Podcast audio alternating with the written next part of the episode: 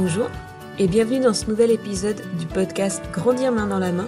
Je suis Sophie Ménard, instructrice en parentalité de l'approche Haninen et aujourd'hui je voudrais te parler de l'approche Haninen que tu connais peut-être, que tu découvres sans doute puisque nous sommes tout nouveaux en France et surtout je voudrais te parler d'un élément important dans notre approche, c'est pourquoi quand on est instructeur Grandir main dans la main, on n'est pas à fond pour les outils de parentalité traditionnels qui tournent autour de la punition et de la récompense. Mais d'abord, je voudrais te parler un tout petit peu de moi. Donc, je m'appelle Sophie, j'habite à Dubaï, aux Émirats Arabes Unis, j'ai 5 enfants qui ont entre 2 et 12 ans. Et Indinan, moi, je l'ai découvert il y a un peu plus de 2 ans. C'était au moment de la naissance de mon petit dernier. Et je sentais que dans la famille, la dynamique était un petit peu compliquée, notamment avec une tonne de conflits chaque jour entre frères et sœurs. En gros, on n'en pouvait plus. Et donc, je m'activais très sérieusement le soir sur Facebook, Google, Insta ou autre à essayer de trouver des techniques de parentalité qui pourraient marcher. Et puis, par la magie de l'algorithme de Facebook, un jour, je tombe sur des posts de Hanneman. J'ai beaucoup aimé l'approche, à tel point que j'ai commandé le livre Listen écrit par Patty Whipper, la fondatrice de cette approche.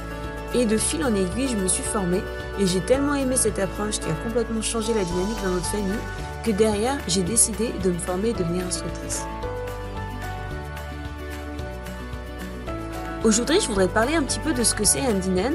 Andinen, ça a commencé il y a longtemps, en 1989, j'avais 7 ans, et a été créé à l'initiative de Patty Whipper, qui à l'origine était une institutrice qui habitait en Californie à Palo Alto. Et elle a monté un jour cette structure, c'est une organisation à but non lucratif qui se donne pour objectif d'aider les parents dans les moments compliqués. Comme tu l'auras compris, c'est une organisation qui a commencé petit, mais qui a grandi, grandi, et aujourd'hui nous sommes une association d'envergure mondiale avec des instructeurs qui, dans le monde entier, enseignent aux parents les outils de l'approche. Dans cette approche, l'objectif c'est de soutenir au maximum les parents dans le quotidien. Et d'ailleurs, à la fin de ce podcast, je te donnerai un petit peu les endroits où tu peux trouver des ressources de, de hand et de grandir main dans la main. Mais avant de commencer, je voudrais te dire quelque chose de très important, quelque chose que tu n'entends peut-être pas très souvent. Je voudrais te dire bravo et je voudrais saluer tous les efforts que tu fais en tant que parent au quotidien pour aider tes enfants à grandir, lui apporter toute ton attention dans tous ces petits gestes du quotidien, chaque fois que tu souris à ton enfant, chaque fois que tu l'aides à enfiler son manteau, à faire ses lacets, chaque fois que tu es présent dans les moments compliqués, que ce soit les réveils nocturnes, les crises de colère, les crises d'angoisse, les frustrations, tout ça, tous ces petits gestes, ça compte. Et être parent, c'est dur. C'est dur au niveau émotionnel, c'est dur au niveau physique, et c'est un boulot 24 heures sur 24. C'est pas un boulot où on a une pause garantie à la fin de la journée.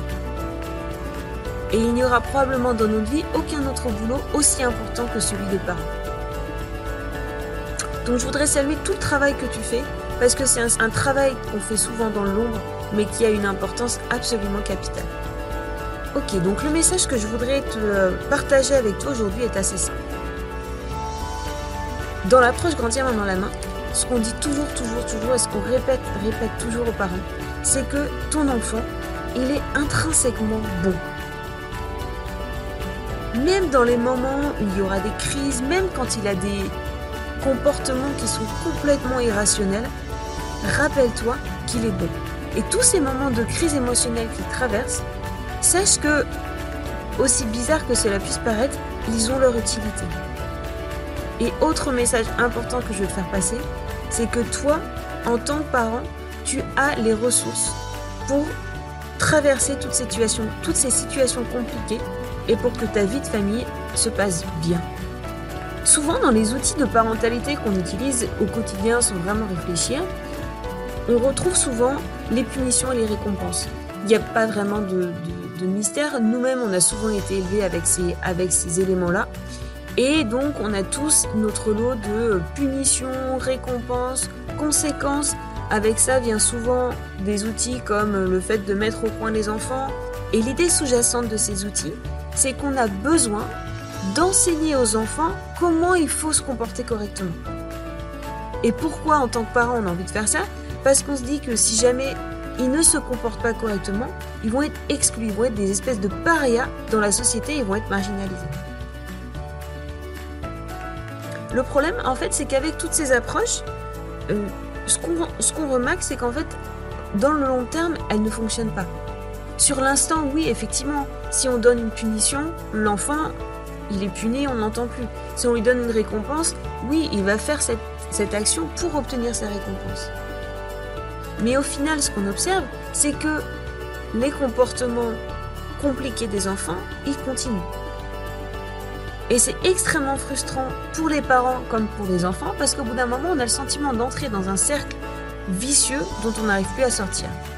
Et la raison pour laquelle ces outils ne fonctionnent pas vraiment, c'est qu'en fait, ils s'attachent uniquement à la couche superficielle du comportement des enfants. Ils s'intéressent pas vraiment à ce qui se passe en profondeur au niveau émotionnel. Or, on sait que les émotions, ce sont elles qui dictent les comportements. Donc, quand un enfant fait quelque chose qui n'y a absolument aucun sens au niveau de son comportement, c'est qu'au final, il faut voir qu'il y a quelque chose qui doit se tramer sur le plan émotionnel. Et c'est ça que propose l'approche grandir main dans la main. C'est vraiment une sorte de changement de paradigme par rapport à ces approches plus traditionnelles. Et un bon point de départ pour comprendre l'approche, c'est de garder en tête qu'un enfant, c'est avant tout une sorte d'animal social. Et il a avant tout besoin en permanence de sentir le lien qui nous unit à lui. Et l'approche grandir main dans la main, c'est une approche qui va travailler à nourrir ce lien de connexion parent-enfant. C'est tout pour aujourd'hui. Si tu veux en savoir davantage sur ces histoires de crise de colère et pourquoi derrière eh bien en fait il y a peut-être un besoin sous-jacent, un besoin émotionnel à aller creuser, je te propose de télécharger sur notre site ou via notre compte Instagram un livret qui s'appelle Comprendre la colère de nos enfants, gratuit, et ça te permettra d'avoir un premier aperçu de l'approche grandir main dans la main. Je te souhaite une bonne journée.